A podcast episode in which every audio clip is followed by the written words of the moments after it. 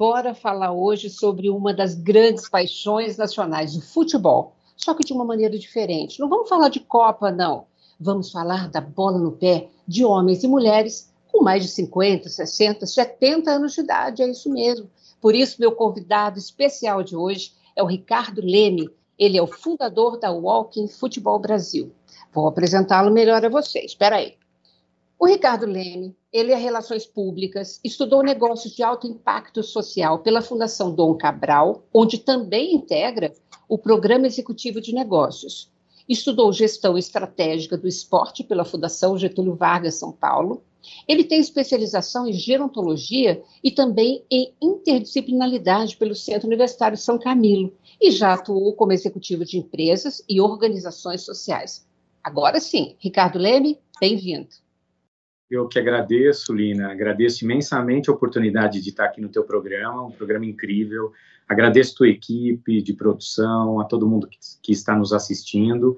É um prazer imenso poder falar é, de uma das coisas que eu mais amo na minha vida, que é a Walking Football Brasil, aqui para pro, os teus 50 mais, 60 mais, 70 mais que nos assistem. Muito obrigado aí pela, pela oportunidade. Então, vamos, vamos começar justamente por isso. É, já que você ama, eu também amo esse programa, conversar, mostrar as possibilidades para as pessoas que envelhecem nesse país, né? E futebol é uma paixão nacional. É, muita gente deixou de jogar porque tem mais idade e aí é um, em geral é um esporte de impacto, né?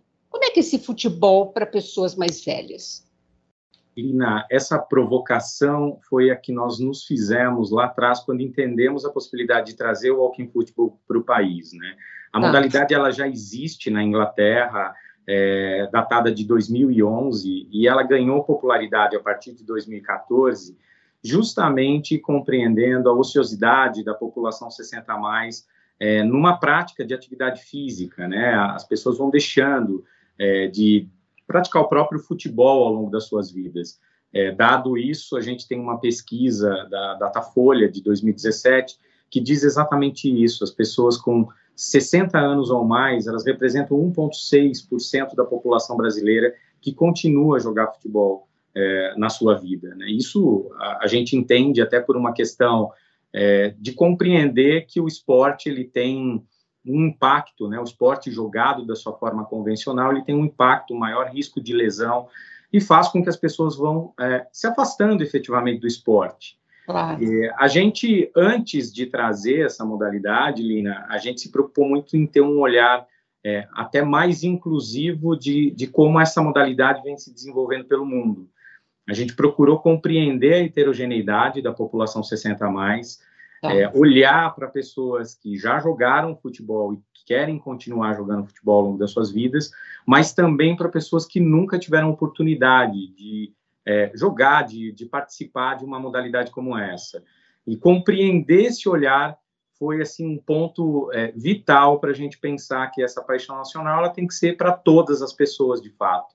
Né? Isso então, para a gente é, é super importante. Você sabe que assim, isso significa que até eu, assim, que sou considerada perna de pau no futebol, posso me aventurar nesse futebol para pessoas mais velhas. Eu queria que você contasse para a gente assim, quantos jogadores, é, quanto tempo de partida, mais características para a gente entender melhor essa possibilidade dessa modalidade. Perfeito, Lina. E, eu acho que até é, te respondendo, sim, é uma coisa interessante só para te sinalizar as mulheres até 1979 no Brasil eram proibidas de jogar futebol por lei, o que a gente acha um equívoco dos maiores aí no esporte, né? Então, quando a gente está falando de walking football, a gente está olhando muito para as mulheres sendo integradas ao esporte na maturidade. Isso é, é maravilhoso e eu acho que esse é o grande papel social que, inclusive, uma organização como a nossa tem na disseminação do esporte no país. Tá. Walking futebol nada mais é do que um futebol que se joga caminhando, no seu sentido literal. É, é uma modalidade que se joga andando. É, a gente tem times que podem ser de 5 a 7 jogadores, utilizando um espaço de quadra é, semelhante a um futebol society, por exemplo, ou de um futebol é, é, de salão. E tá. a ideia é que esses times é, eles tenham a prática de uma maneira inclusiva, trabalhando com cinco a sete jogadores cada lado, com tempo de partida reduzido.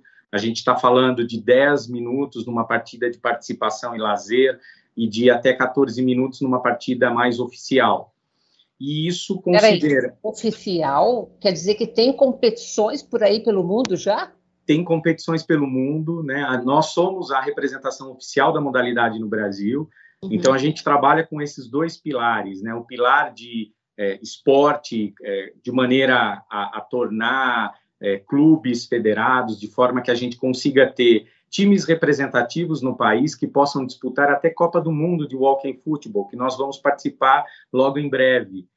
E, e, com campeonatos né, acontecendo nos, nos, nos, estados, nos municípios. Esse é o grande papel de disseminação e democratização oficial da modalidade pela Walking Football Brasil.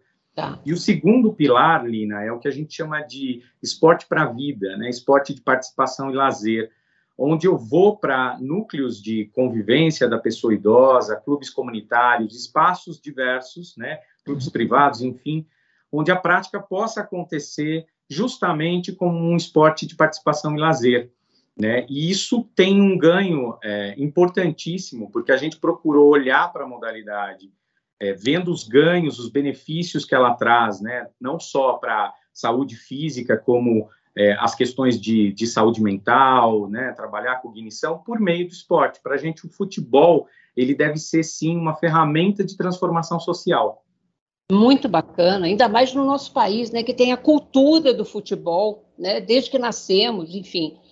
Agora, é, essa partida é, tem juiz, tem cartão, como é que funciona?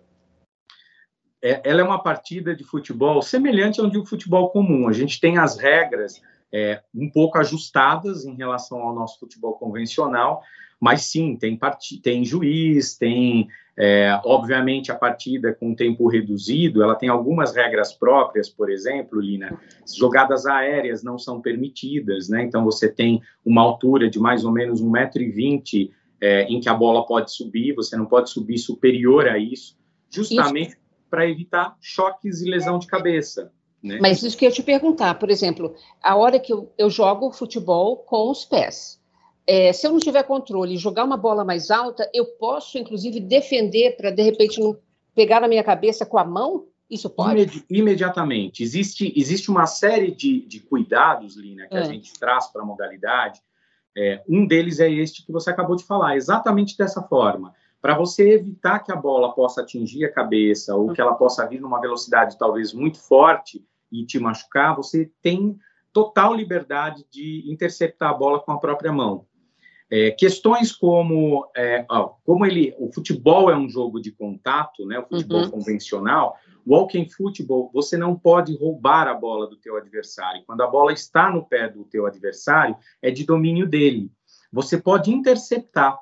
É, isso faz com que você evite choques diretos, né, impactos diretos durante a prática.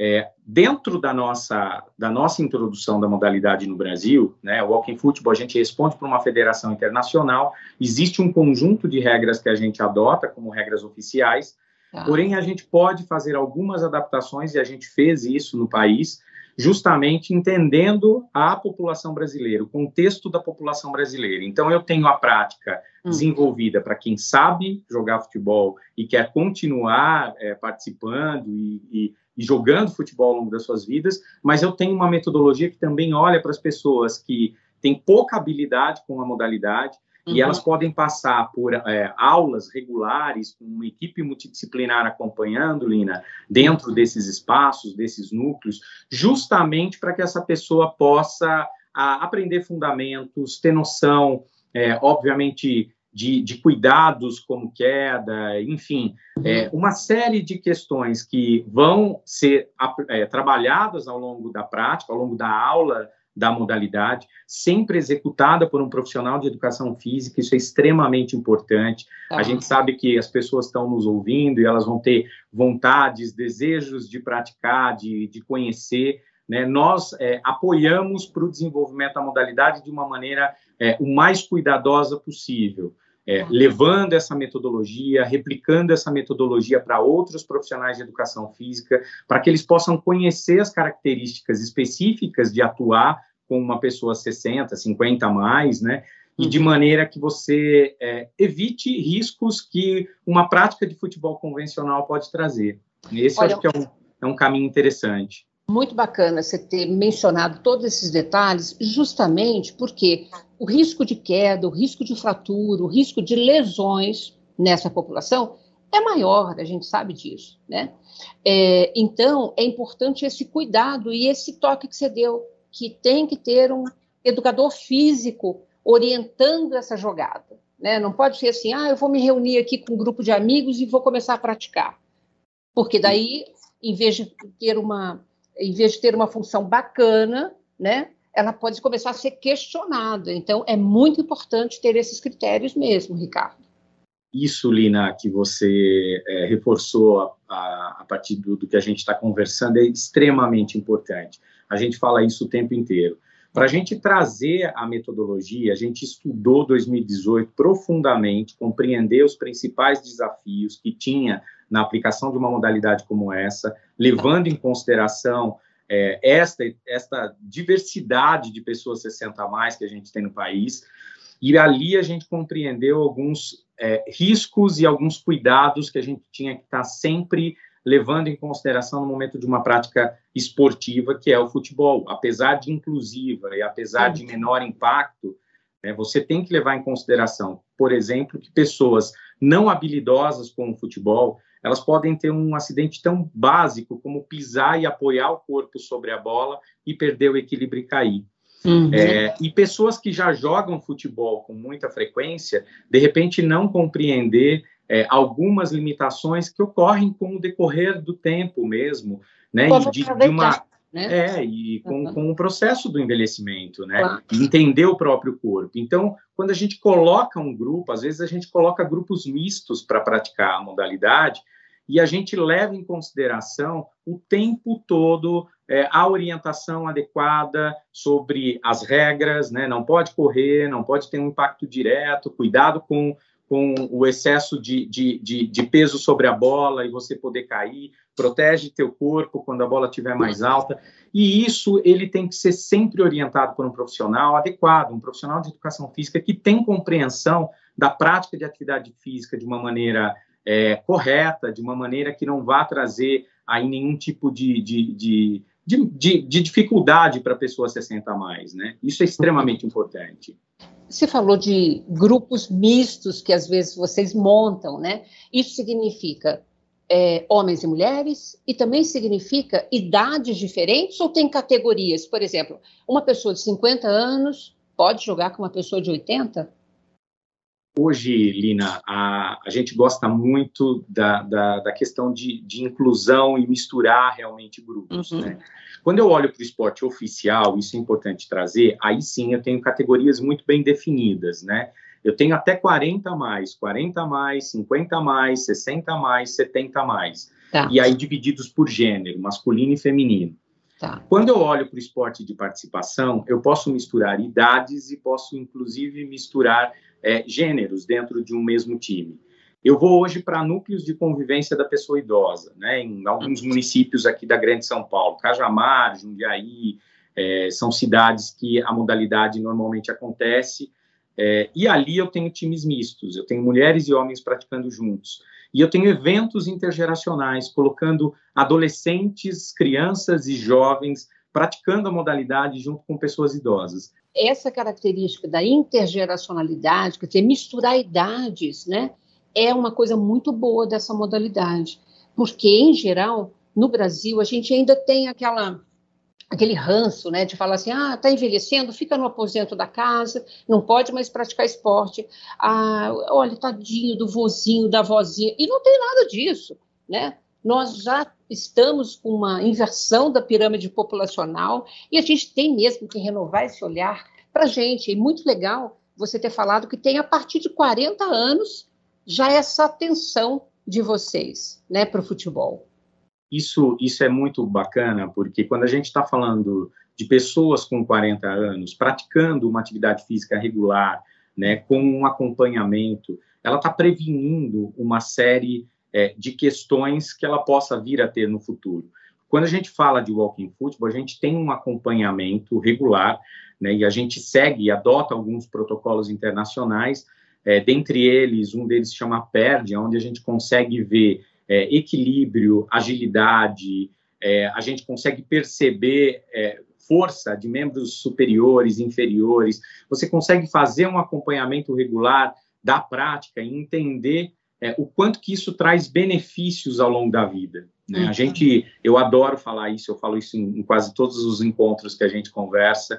É, não é apenas o futebol, a gente trabalha muito é, alinhado com os pilares do envelhecimento ativo do Kalash, né, que é o que é um grande, né, não precisamos nem, né, uhum. todos nós bebemos da fonte do Kalash, mas uhum. sim, para a gente a importância de olhar para os pilares do envelhecimento ativo, compreender que você precisa ter saúde, você precisa ter aprendizagem ao longo da vida, uhum. participação social e segurança, isso está dentro da nossa metodologia transversal, Lina, ah. porque esta, esta percepção de não só colocar a pessoa na prática, que por si só já faz com que as pessoas é, eliminem um pouco aquela sensação de isolamento, passem a ter uma participação social, mas você tem acompanhamento e você melhora a qualidade de vida dessas pessoas efetivamente. E, e trabalhar intergeracionalmente vem também nesta leitura, porque faz com que a gente olhe para esta população mais nova e ela reflita sobre o processo do envelhecimento, sobre o processo de participar em conjunto é, de uma prática que é uma paixão nacional, de fato. Ricardo, a gente vai para um breve intervalo e a gente já volta para conversar mais, tá bom? Muito obrigado, Lina. E você não sai daí, não, a gente volta já já, tá bom?